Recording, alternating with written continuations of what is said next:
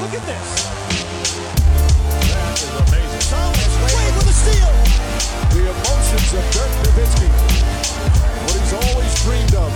Hoping to have another chance after the bitter loss in 2006. Watch this play.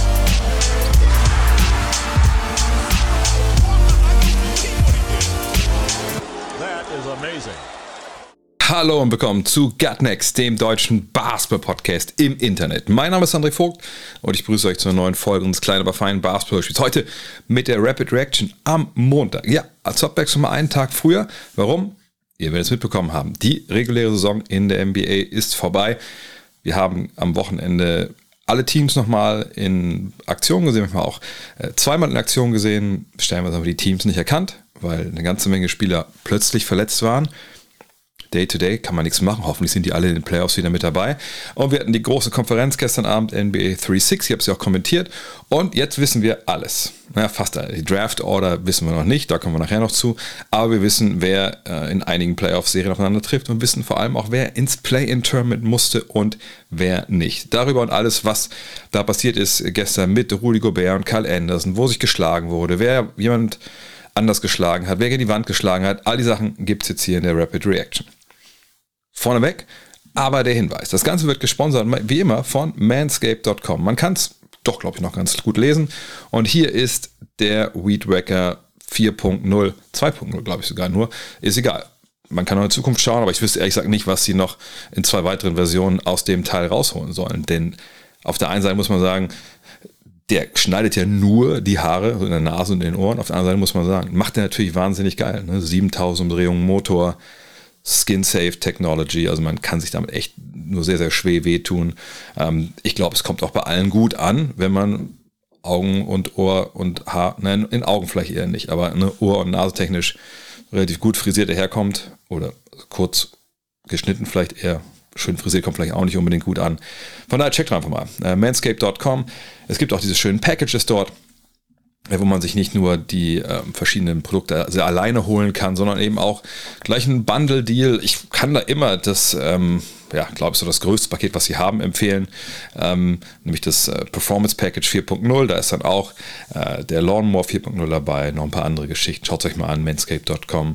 Und klar, Code NEXT20, NEXXT20, 20% auf alles, 30 Tage Geld zurück, Garantie und Free Shipping. Ich glaube, viel geiler geht es ehrlich gesagt nicht.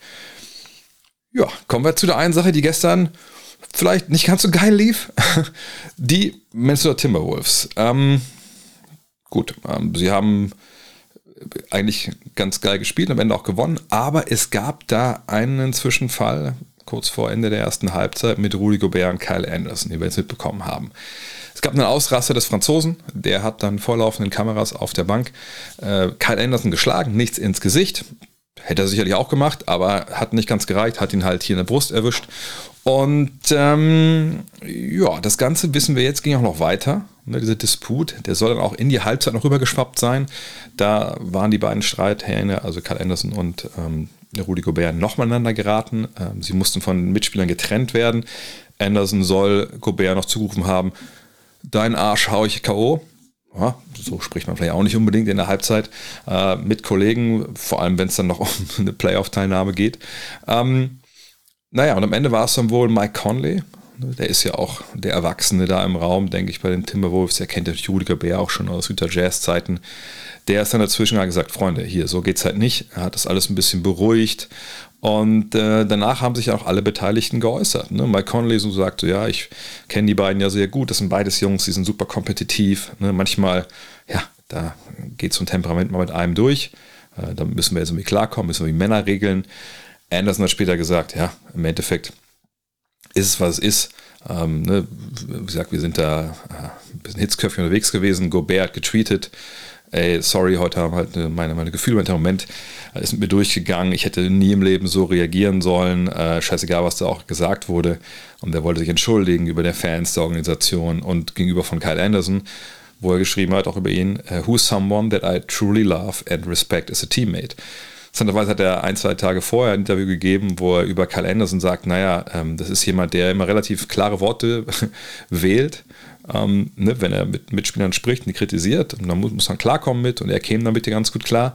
Äh, aber genau das war laut Zach Lowe auch so ein bisschen der Auslöser für, diese, für diesen Schlag, weil die beiden aneinander geraten sind und ähm, Anderson wohl zu Gobert gesagt hat, also unter anderem, da denke mir, das noch mehr gefallen, hey, block a fucking shot und er hat zurückgesagt, äh, get a fucking rebound und dann gab ein Wort das andere und dann gab es halt den Schlag. Und der Hintergrund ist wohl auch, dass ähm, Gobert sich in einer Partie ein paar Tage vorher äh, am Rücken verletzt hat. Ich glaube, gegen die Spurs war das und eigentlich ne, so reingekommen ist und Motto, hey, richtig gut geht es mir nicht, aber es geht um alle, die setzen nicht aus, ich, ich beiß die Zähne zusammen. Naja, wenn dann natürlich so ein Spruch kommt und vielleicht eine ein Wort das andere gibt, dann kann man verstehen, dass da Gemüter hochkochen, gar keine Frage.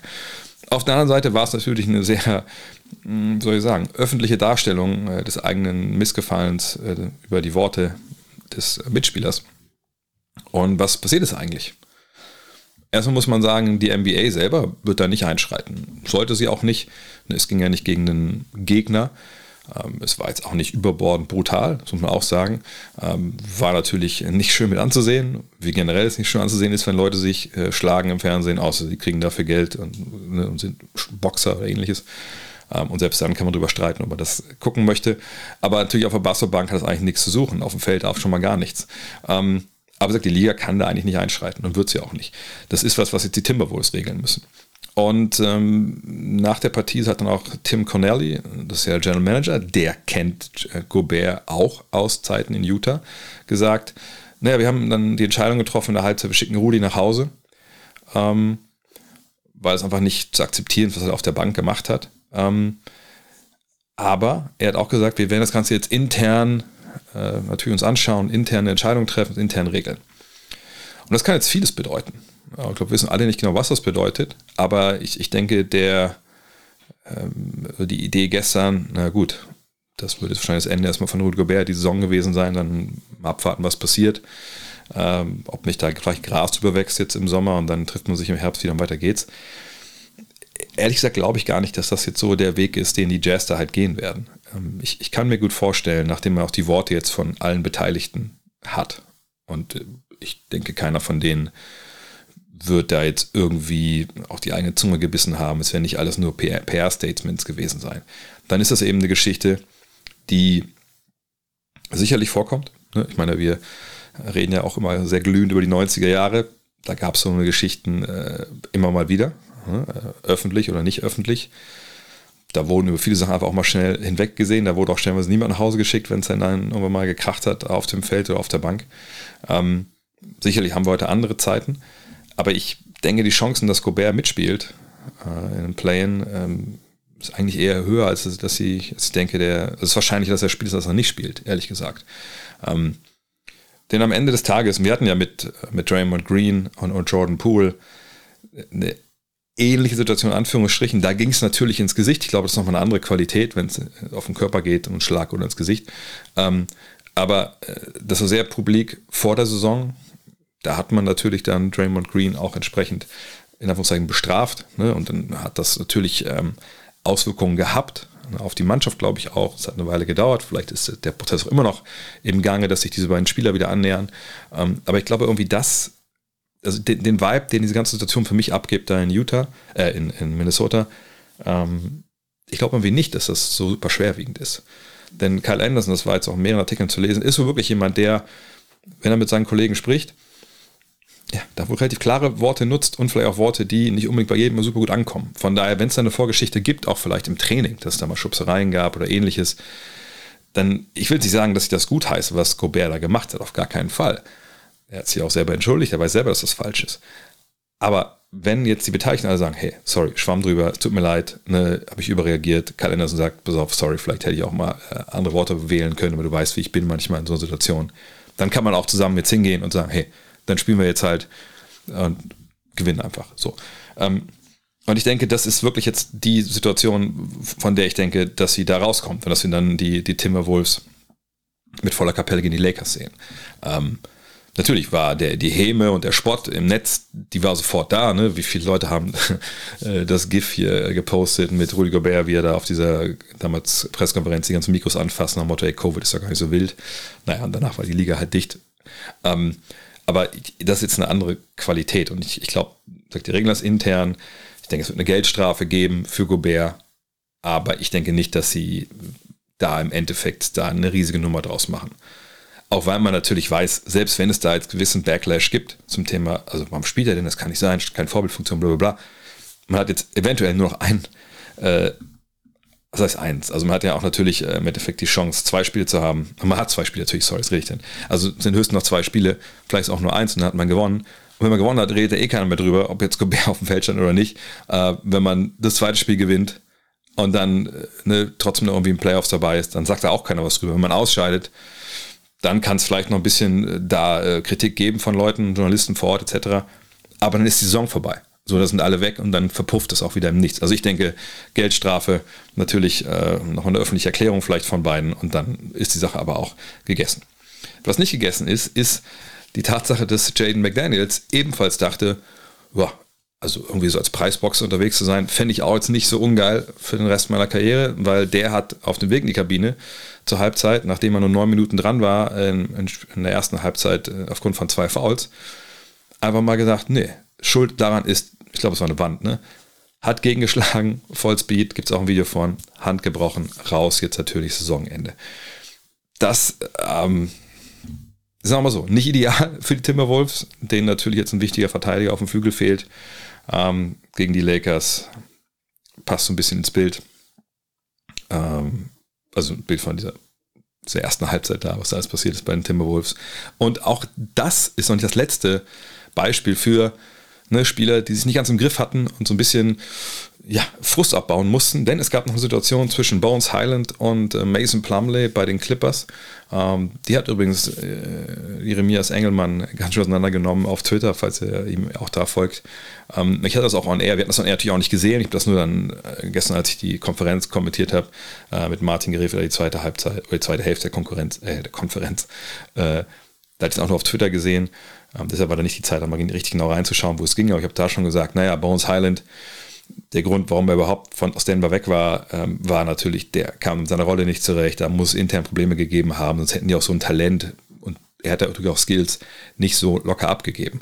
Und man hat jetzt, glaube ich, relativ gut gesehen, wenn man auch mal jetzt anguckt, was, was Jerry, Jerry, da zum Beispiel auch gepostet hat, was noch vorher war, vor dieser, vor diesem ja, Ausraster dann, vor diesem äh, Disput zwischen den beiden, Bones Highland einfach not amused war, dass er den Ball nicht bekommen hat, obwohl das klar gute Abschlüsse waren. Äh, und das deckt sich ja mit dem, was wir so gehört haben aus, aus Denver, ne? dass er eine größere Rolle wollte, mehr spielen, mehr Würfe, bla bla bla. Äh, und da hat es dann halt äh, sich dann halt, also am Frust halt Luft gemacht, aber Mason Plumlee ist, glaube ich, auch lange noch dabei, der lässt sich auch keinen Blödsinn erzählen. Und da kam es dann zu diesem ja, Wortgefecht vor allem und so ein bisschen Schubser. Ich denke auch da, das wird intern geregelt werden eventuell eine Geldstrafe oder sowas. Aber Bones Highland muss halt ein bisschen aufpassen. Ne? Ich meine, so, es gibt einen Grund, warum die, die Clippers den trotzdem geholt haben, obwohl die sicherlich auch diese Geschichten gehört haben über den, äh, weil sie sagen, na gut, das ist ein äh, junger Mann, der hat Qualität, wir können ihn gut gebrauchen. Vielleicht kriegen wir den ja hin mit unserem Veteran Leadership, unserem Coachingstab und was, was nicht immer. Äh, wir haben ein gewisses, gewisses Minutenpotenzial für den, auch jetzt schon, ne, auf der Eins mal gucken. Und wenn es nicht funktioniert, ist auch egal, dann, dann lassen wir ihn halt wieder gehen. Äh, hoffen wir mal, dass der Junge da jetzt relativ bald mal die, die Kurve kriegt. Aber ich bin sehr gespannt, wie viel Spielzeit wir von dem erwarten können, dann, wenn es in die Playoffs geht. Kommen wir zu erfreulichen Themen. Tanking. Ne, die NBA untersucht die kriminellen Machenschaften der Dallas Mavericks vor der Partie gegen die Chicago Bulls. Ne, da wird richtig mit, mit der vollen Härte des Gesetzes jetzt wahrscheinlich draufgehauen und vollkommen zu Recht. Ne, was passiert? Die Mavs haben absichtlich ihren besten Spieler nur im ersten Viertel eingesetzt, namentlich unter ne, Luka Doncic bekannt. In der zweiten, im zweiten Viertel haben sie ihn direkt rausgenommen. Und das ist natürlich nur passiert, um die Siegschancen zu schmälern, die eigenen und ähm, dann den eigenen Draft-Pick. Wenn er in den ersten zehn landet ne, nach der Lottery, dann bleibt er bei den Mavs, ansonsten geht er nach New York. Den wollte man halt schützen. Und natürlich gegen so ein ähm, ja, Vorgehen, da muss die Liga wirklich mit aller Härte ran. Das muss bestraft werden. Äh, kann einfach nicht sein, dass eine Mannschaft, während die anderen 29 da am letzten Wochenende, wo die ganze Welt draufschaut und sehen will, wer kommt ins Play-In, ne, wer spielt gegen wen in den Playoffs, das kann, da kann nicht eine Mannschaft aus der Reihe tanzen und sagen, nee, wir verlieren jetzt absichtlich, um uns halt Vorteile zu verschaffen äh, für die nächsten äh, Jahre, vielleicht sogar, ob wir früh draften können. Ne? Ähm, das war wirklich ähm, ein riesiges Feuerwerk der NBA am Wochenende, die besten Spieler und dann so eine Sache von den Mavericks. Von daher obwohl, ähm, Moment, ich höre gerade, nein, alle haben das gemacht. What the fuck, NBA? Bitte, was, was ist das? Was soll das? Jetzt äh, den Mavs irgendwie da auf die Finger zu klopfen und zu sagen, nee, es war offensichtlich, habe hier getankt, ähm, sonst hätte ja Doncic da gespielt und das gucken wir uns jetzt mal ein bisschen genauer an. Das ist ja der absolute Joke. Absoluter Joke. Ich habe keine Ahnung, was die NBA da denkt, was sie da eigentlich machen, was Adam Silver da denkt, warum er da einen starken Mann markieren muss, wenn jeder Blinde sieht, was da am Wochenende los war. Und auch schon ein paar Tage vorher, ehrlich gesagt, bei vielen Mannschaften. Von daher, äh, also extrem peinlich von der NBA und ehrlich gesagt auch nicht nachzuvollziehen, was sie da machen gerade. Gut, kommen wir zu ernsteren Themen. Steven Silas, Coach der Houston Rockets, zumindest ist er das jetzt noch, in Anführungszeichen, denn ähm, The Athletic vermeldet äh, und stützen sich da auf mehrere äh, Quellen, dass Steven Silas relativ bald ausschlafen darf, weil er nicht mehr Trainer sein wird von den Houston Rockets. Das war jetzt auch schon länger bekannt, von daher nicht die große News. Allerdings soll auch der General Manager Raphael Stone auf dem Prüfstand stehen und es wurden jetzt auch bei The Athletics so ein paar Interner bekannt ähm, von dieser Beziehung, Silas und, und Stone. Also bis ein General Manager ab und zu mal im Training vorbeischaut oder viele haben auch ähm, so, ein, so ein Office, wo sie dann, wenn sie Jalousien zur Seite ziehen, runtergucken können aufs, aufs, aufs Trainingscourt und da gucken sie mal, was da gerade passiert. Das ist nichts Neues. Ne? Also jemand wie Pat Riley ist auch relativ, relativ oft zum Beispiel bei Eric Spolzer im Training drin. Ne? Das mag nicht jeder Trainer geil finden, aber das ist dann, wenn man sich versteht, eigentlich auch kein Thema. Was dann eher ungewöhnlich ist, ist, wenn der General Manager stellenweise auch mal im Training einen Spieler beiseite nimmt und sagt, pass mal auf, also hier Defense, Defensive Stance, machst du lieber so und so und mach mal so und so. Also quasi angefangen als Trainer mitzuarbeiten. Und wenn man dem Berichten glauben darf, auch wo das Training mal gestoppt hat, obwohl der Coach das nicht gesagt hat. Da muss man sagen, das ist dann schon hart übergriffig. Und da würde ich mir als Besitzer auch mal klar werden wollen darüber, ist ein Griffith Stone der richtige Mann? um hier diese Franchise zu führen. So. Und äh, da wird sicherlich auch drauf geschaut werden jetzt. Ähm, natürlich gibt es auch Kandidaten für die Nachfolge von Silas. Ich habe es mir rausgesucht. Nick Nurse, also nur, nur für den Fall, dass der da in Toronto irgendwie geht nach der Saison. Kenny Atkinson, ne, Frank Vogel, James Borrego, Adrian Griffin, Imo Odoka, das sind so die Namen, die ja nicht immer genannt werden. Ähm, und der Einzige, der neben Nurse da, oder die beiden Einzigen, die neben Nurse da noch jetzt in Lohn und Brot stehen, sind Kenny Atkins natürlich als Assistant in Golden State und Adrian Griffin als Assistant bei den Raptors auch. Und natürlich frage ich mich dann, wenn Stone bleibt, wer von diesen Coaches, die ja alle diese Stories auch hören werden im NBA-Flurfunk, wer hat da nicht dann Bock, zu Raphael Stone zu gehen, um bei dem Trainer zu sein? Also, das kann eigentlich nur passieren, also zum Beispiel jetzt mit Frank Vogel. Wenn der da hinkommt, ich glaube, das Erste, was man sagt in dem Werbungsgespräch ist, jo, ich würde den Job gerne haben, aber wenn du einmal im Training dein Maul aufreißt, dann mache ich bei dir den Gobert ne? und ich treffe den Kopf, weil das geht halt nicht. Ne? Von daher darf man sehr gespannt sein, wie das da im Endeffekt weitergeht. Ebenfalls nicht mehr Head Coach ist Dwayne Casey. Jetzt werden einige denken, ja Gott sei Dank, ne, Detroit mega abgekackt, so äh, Neuaufbau, kommt der eigentlich langsam mal in Fahrt, gut, dass der geht. Er geht aber nicht allzu weit. Er geht eine Etage höher ins Management äh, von den Pistons, er bleibt also der Modo City erhalten und mal gucken, wer da dann die Nachfolge antritt. Und ist vielleicht auch Luka Doncic, wir hatten eben ja schon mal das Thema Mavericks, vielleicht bald nicht mehr dabei. Er war ja kein Fan davon, hat auch nochmal in seiner Exit-Pressekonferenz gesagt, dass da am Ende jetzt mehr oder weniger getankt wurde. Wahrscheinlich eher mehr. Ähm, hat aber auch gleichzeitig gesagt, naja, also diese Berichte nach dem Motto, ja, am Ende des Jahres jetzt 2024 könnte er dann einen Trade fordern, wenn man nicht klar sieht, hey, wir werden hier besser hat er gesagt, da musste ich ehrlich ein bisschen lachen. Das, ich wusste nicht, dass das wahr ist, so war, war seine Wortwahl. Ähm, hat es also komplett ins Reich der Fabel äh, verwiesen. Er hat gesagt, ich bin hier glücklich. Hat gesagt, ich würde gerne nächstes Jahr mit Carrie Irving zusammenspielen, auch wenn man das dieses Jahr nicht so oft konnte. Hat aber natürlich auch festgestellt, und das gut, ist ja auch keine News, dass man ein bisschen was machen muss. Ne, so geht es halt nicht weiter. Ne, man kann nicht als Conference-Finalist dann nächsten Jahr alles verpassen, also sogar das Play-In und dann denken, nö, da, da passt schon. Ne, das ist ja auch nichts, was irgendwie äh, bedenklich ist, wenn man Mavs-Fan ist.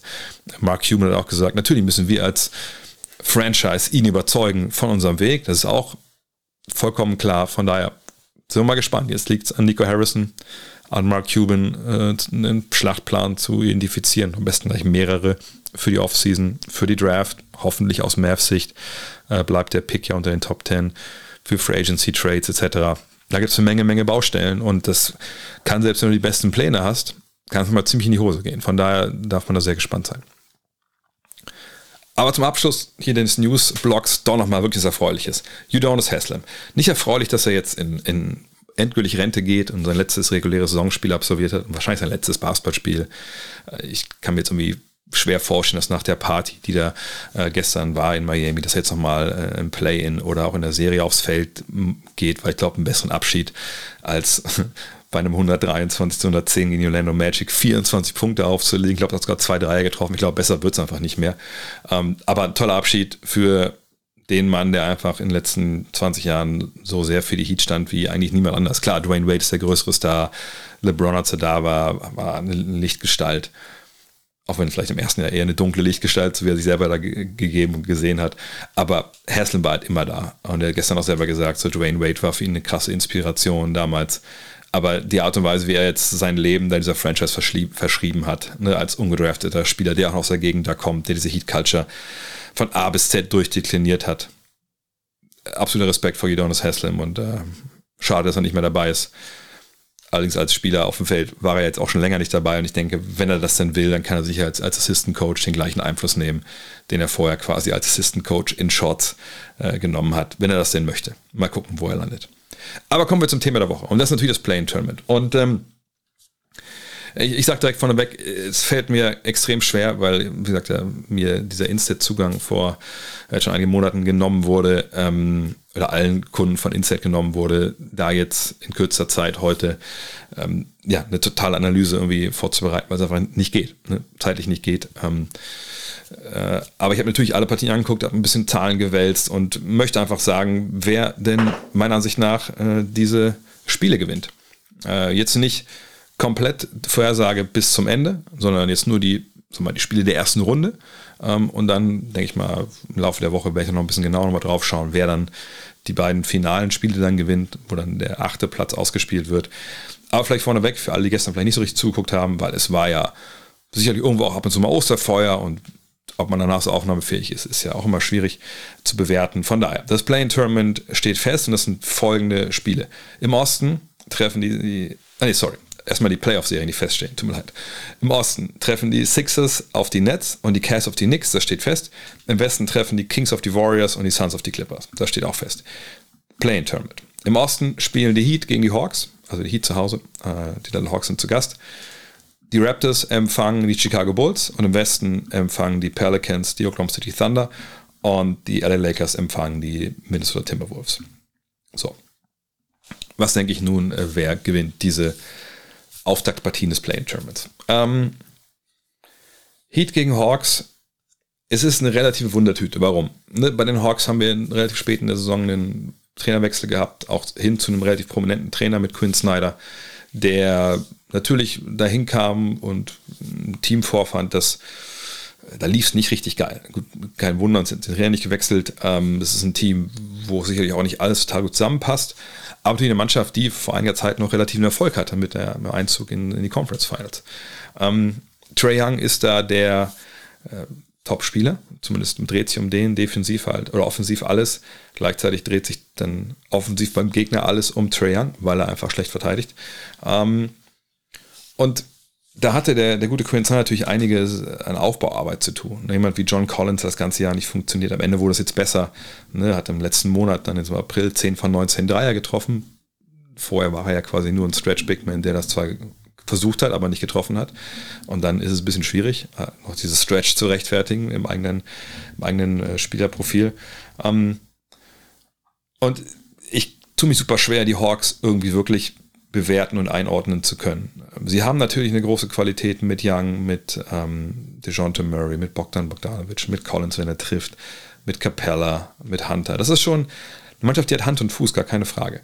Ähm, aber wie gesagt, wie treten sie dann jetzt in so einem Do-or-Die-Spiel auf äh, mit den Problemen, die sie eben gerade auch, auch, auch defensiv dann haben, ne, mit jemandem wie Young, der einfach dann natürlich vom Gegner attackiert wird. Auf der anderen Seite äh, mit Miami, das war dann jetzt alles in allem natürlich eine eher enttäuschende Saison, dass die in, den, in den Play-ins landen. Das hätte man sich selber wahrscheinlich eher, eher nicht so gewünscht und auch nicht unbedingt erwartet. Aber jetzt steht man halt da und ein Spieler, der so ein bisschen gecruised ist, ehrlich gesagt, wie so oft durch die reguläre Saison, der ist seit dem 1. März aber wirklich am Regeln. Und das ist Jimmy Butler. Ich habe die Zahlen mal rausgesucht. 25,7 Punkte, 5,6 Rebounds, 5,9 Assists, 44% Dreier bei 1,5 Versuchen pro Partie, 60,2% Feldwurfquote insgesamt. Das alles seit dem 1. März. In den drei Spielen gegen die Hawks waren es 25, 8, 6,3 und eine Feldwurfquote von 63,2% Und da waren im Endeffekt nur zwei Dreier dabei, die beide getroffen.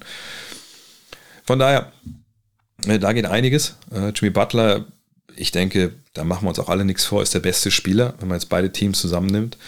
Ähm, und ich sehe irgendwie nicht so wirklich genau, wie die Hawks den in den Griff bekommen sollen. Ähm, gleichzeitig spielt Miami eben zu Hause. Miami spielt, ähm,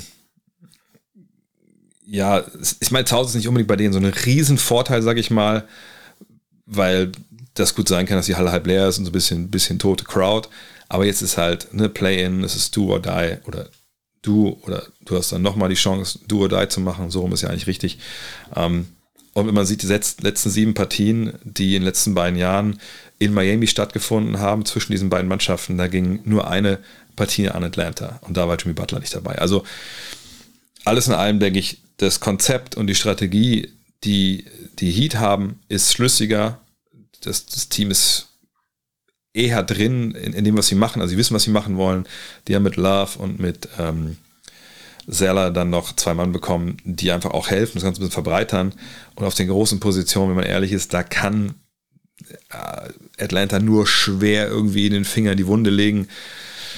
Natürlich, wenn man mit Trey Young hantiert und den isoliert bekommt, gegen, vielleicht gegen, gegen Love, aber oft, wenn der drauf ist und wenn Zeller drauf spielt auch Zone ist schwierig. Und mit Adebayo hast du natürlich jemanden, der defensiv einfach auch wahnsinnig viel wegverteidigen kann.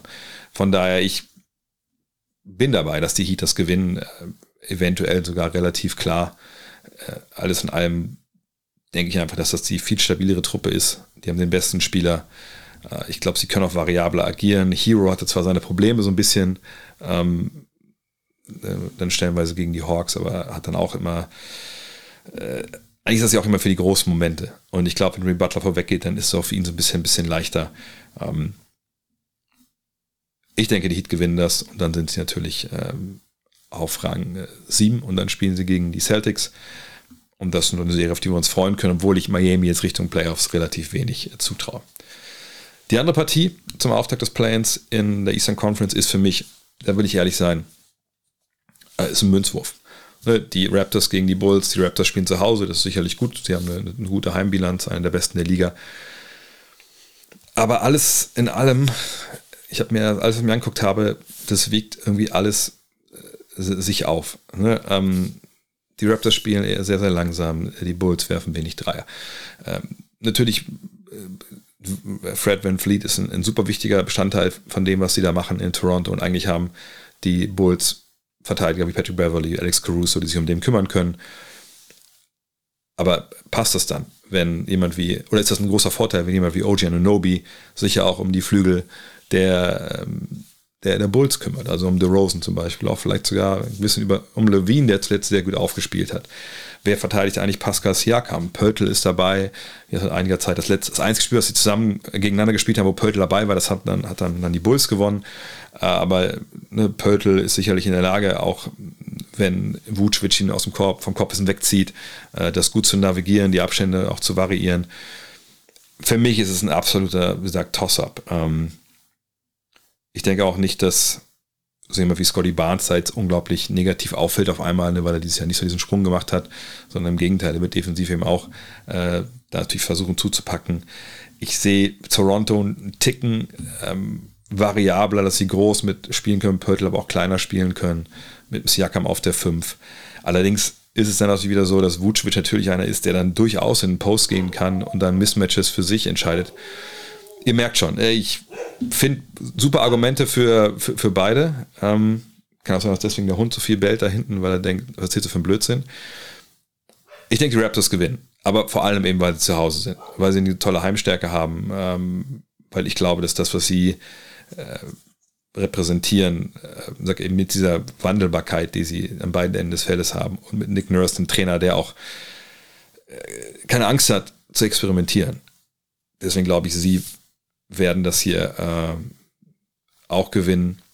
Und dann ähm, ja, muss man mal abwarten, wie es dann weitergeht, wenn es wirklich so kommt, wie ich sage, dann wäre es dann Raptors gegen, gegen Hawks. Und äh, das ist dann auch ein Matchup, was wir uns dann angucken müssen, wenn dann klar ist, wer gewonnen hat und so. Aber ähm, wenn die Bulls gewinnen, würde mich auch nicht überraschen. Das ist einfach, das wird geil. Das ist wirklich ein richtig geiles Spiel, hoffentlich, hoffentlich sehr, sehr knapp bis zum Ende. Mal gucken, was dabei rauskommt. Aber ich sag Raptors. Im Westen, die Pelicans gegen die Thunder. Ähm, wir werden keinen Zion Williamson sehen, das wurde jetzt äh, erklärt. So, aber wer hat denn eigentlich wirklich noch damit gerechnet, dass Zion Williamson irgendwie noch eingreift in dieser Postseason? Ähm, ich kann mir jetzt auch nicht vorstellen, dass das Play-In nicht spielt, aber wenn man es dann in die Playoffs schaffen sollte, die ein paar Tage später beginnen, dass er dann reinkommt oder dass er dann später in der ersten Runde einsteigt, also nach der langen Pause jetzt seit Januar, glaube ich, ich weiß ehrlich gesagt nicht, was das bringen soll. Und wenn er nicht spielt, dann haben wir wieder eine Saison, wo er nicht da ist, wo es ums Ganze geht. Und das wird dann mittlerweile schon zu einem ziemlich schlechten Treppenwitz. Ähm, aber vielleicht gibt es ja auch dann eine, Wunderheilung äh, Richtung erste Runde. Aber dafür muss man natürlich erstmal gegen die Thunder gewinnen. Die Pelicans haben mehr Firepower als Oklahoma City. Das ist, glaube ich, klar. Klar, auf Oklahoma City Seite steht SGA, aber dahinter, ähm, ob es jetzt Giddy ist oder Williams, ähm, offensiv dann wirklich so eine zweite Hauptwaffe zu etablieren, das ist dem Team, glaube ich, das ganze Jahr nicht wirklich gelungen. Ähm, aber ich glaube, so jemanden braucht man jetzt. Klar, ähm, OKC hat auch ähm, von SGA Monsterspiele gehabt, glaube ein Spiel, glaube ich, 44 Punkte. Gegen die Pelicans hat man aber trotzdem nicht, nicht gewonnen. Ähm, ich würde Richtung Pelicans tendieren an der Stelle, einfach weil ich glaube, da sind mehr Leute, die Playoff-Erfahrung haben, die Do-or-Die-Erfahrung haben. Ähm, auch wenn Valanciunas nicht wirklich in der, in der regulären Saison gegen Oklahoma City funktioniert hat, auch sicherlich, weil sie eher klein gespielt haben, kann ich mir vorstellen, dass er dann auch ein bisschen den Einfluss nimmt. Ähm ich denke, OKC ist, die haben natürlich Bock auf dieses Spiel, keine Frage. Ne, daran kann man auch wachsen, auch wenn es nur eine Partie ist, aber es ist Do or Die, das muss man erstmal auch erstmal gespielt haben. Aber wenn SGA da nicht 50 oder 55, 60 auflegt, habe ich das Gefühl, dass die es nicht gewinnen. Äh, einfach weil die Pelicans jetzt schon, die hatten schon ein Playoff-Spiel, sage ich mal, gegen Minnesota.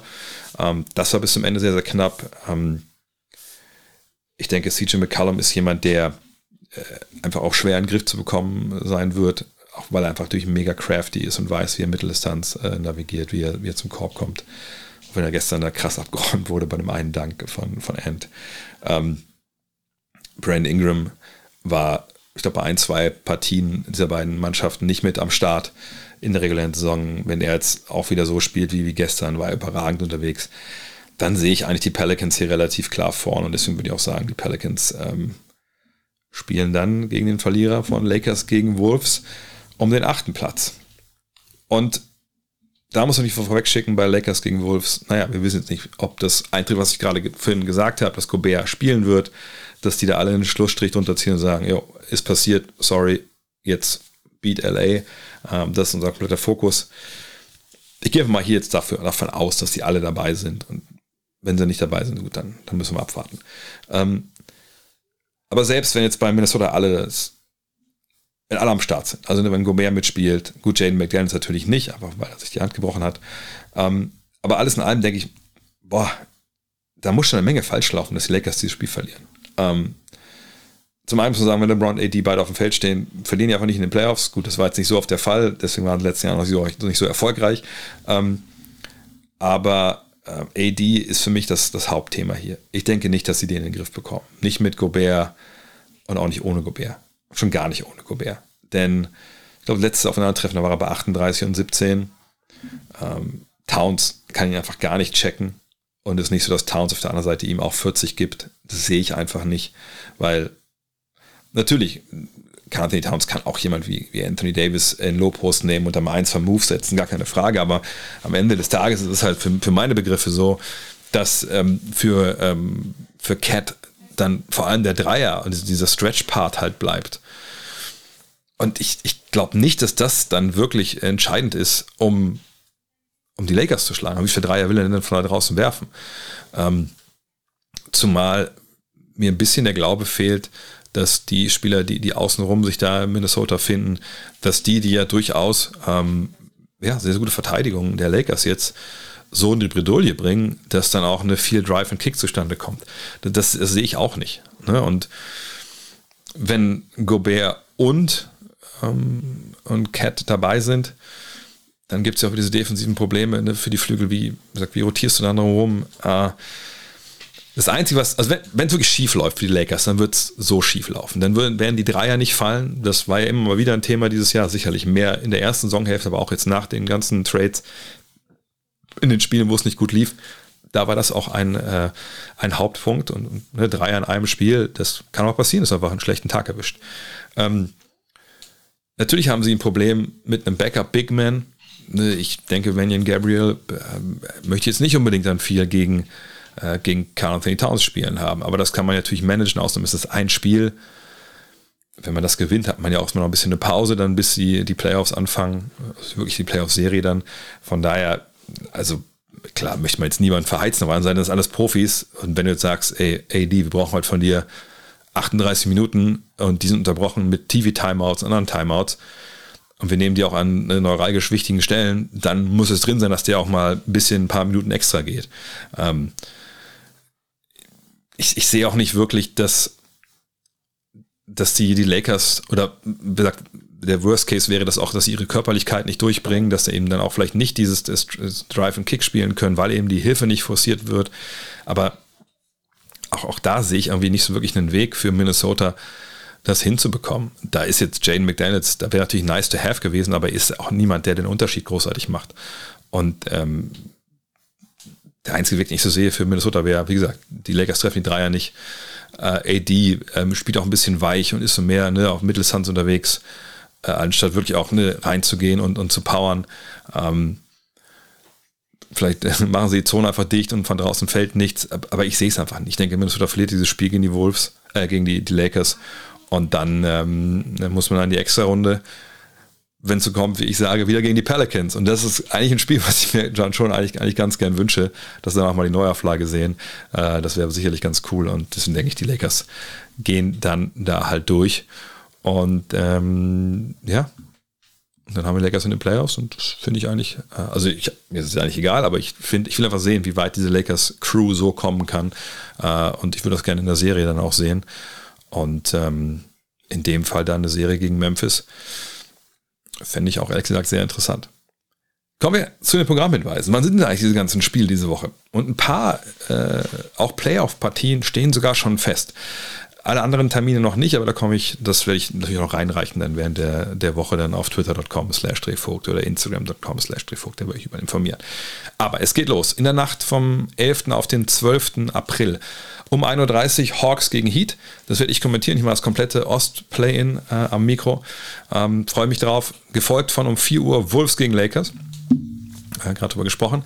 Dann am Tag drauf, in der Nacht auf den 13.04 um 1 Uhr dann schon, also eine halbe Stunde früher, Bulls gegen Raptors, auch das, wie gesagt, werde ich kommentieren. Und um 3.30 Uhr dann die Thunder bei den Pelicans. Am 15.04. wird es dann diese beiden anderen noch fehlenden Play-In-Partien geben. Ich denke auch 1 Uhr, ähm, 4 Uhr, ne, oder 1.30 Uhr, 4 Uhr oder 1 Uhr, 3.30 Uhr, je nachdem, welcher Sender das dann wie übertragen möchte. Das sagt, reichen noch rein. Aber an diesem Samstag steht schon fest, dass um 19 Uhr das werde ich auch kommentieren. Die Nets gegen die 76ers anfangen mit ihrer Serie. Und um 21.30 Uhr wird dann die Serie der Celtics beginnen. Ne? Wenn das jetzt so läuft, wie ich das äh, vorausgesehen habe, dann wird es Heat gegen Celtics sein. Sagt das dann auch noch zu der deutschen Primetime-Zeit. Und am Sonntag, da steht schon fest, um 0 Uhr die Knicks gegen die Cavs und um 2.30 Uhr die Warriors gegen die Kings. Wenn ich richtig informiert bin, wird es auch da zwei Primetime-Spiele abends geben. Aber welche das sind, stehen noch nicht fest. Das äh, gebe ich weiter, sobald das dann in trockenen Tüchern ist. Ansonsten, Google des Tages. Für alle, die sagen, ja gut, toll, Playoffs, Play-ins, hahaha, meine Mannschaft ist seit gefühlt drei Wochen nicht mehr dabei. Äh, ich äh, bin die ganze Zeit am Angeln und so. Was soll ich mir eigentlich anschauen? Dann guckt doch mal auf www.tankathon.com, also Tank, wie man spricht, T-A-N-K und dann A-T-H-O-N, tankathon.com. Das ist eine Seite, die hat eigentlich so alles, was das tankende Fanherz begehrt. Ne? Hatte jetzt zwischen während der Saison hatten die dann so äh, Projections, welcher Spielplan ist jetzt noch gut fürs Tanking oder weniger gut. Äh, aber vor allem jetzt hat man halt, es gibt eine Mock Draft, äh, es gibt eine Aufstellung, wie eigentlich die Wahrscheinlichkeiten sind, dass man den Top-Pick bekommt. Ähm, jetzt wissen wir auch, wo alle Teams so landen. Ähm, gibt eine Wahrscheinlichkeit, ähm, wie hoch die ist, man in Top 4 zum Beispiel ausgelost wird. All diese Dinge, von daher, wenn ihr euch jetzt mit den Playoffs so Peripher befasst oder euer Team nicht mehr dabei ist, ist tankathon.com sicherlich eine tolle Adresse, um da reinzuschauen äh, und zu gucken, hey, wann, wann weiß ich denn, an welcher Stelle wir draften und wie wahrscheinlich ist es, dass wir den ersten Pick bekommen. Von daher viel Spaß dabei. In diesem Sinne, ich hoffe, wir hören uns wieder dann am Mikro mit, der, mit dem Play-ins der Eastern Conference. Ansonsten könnt ihr euch freuen, auch ein Grund, warum ich heute aufnehme. Ich bin morgen in Hamburg, da gibt es den nächsten Premium-Podcast, den ich dort aufnehme. Ähm, mit wem sage ich noch nicht, vielleicht könnt ihr es euch denken. Ähm, da steht ja noch einer aus. Und ähm, ja, ansonsten geht die Woche auch weiter. Play-in werde ich vielleicht eine Preview noch machen. Irgendwann dann, wenn feststeht, wer dann den, die zweite Runde oder die zweite Teil dieser Play-in-Geschichten dann spielen muss. Äh, es wird sich auch eine Playoff-Vorschau geben auf die ganzen Serien. Da könnt ihr euch freuen, werde ich, glaube ich, Dean Walle wieder verpflichten. Von daher Menge los diese Woche. Aber es gibt auch eine Menge, über das wir uns jetzt freuen können, denn die beste Zeit des Jahres beginnt. In diesem Sinne, euch noch ein toller Ostermontag oder einen guten Start in die Woche ab Dienstag. Und dann hören wir uns ja auch ganz bald am Mikro wieder, entweder hier oder im Fernsehen. Ciao.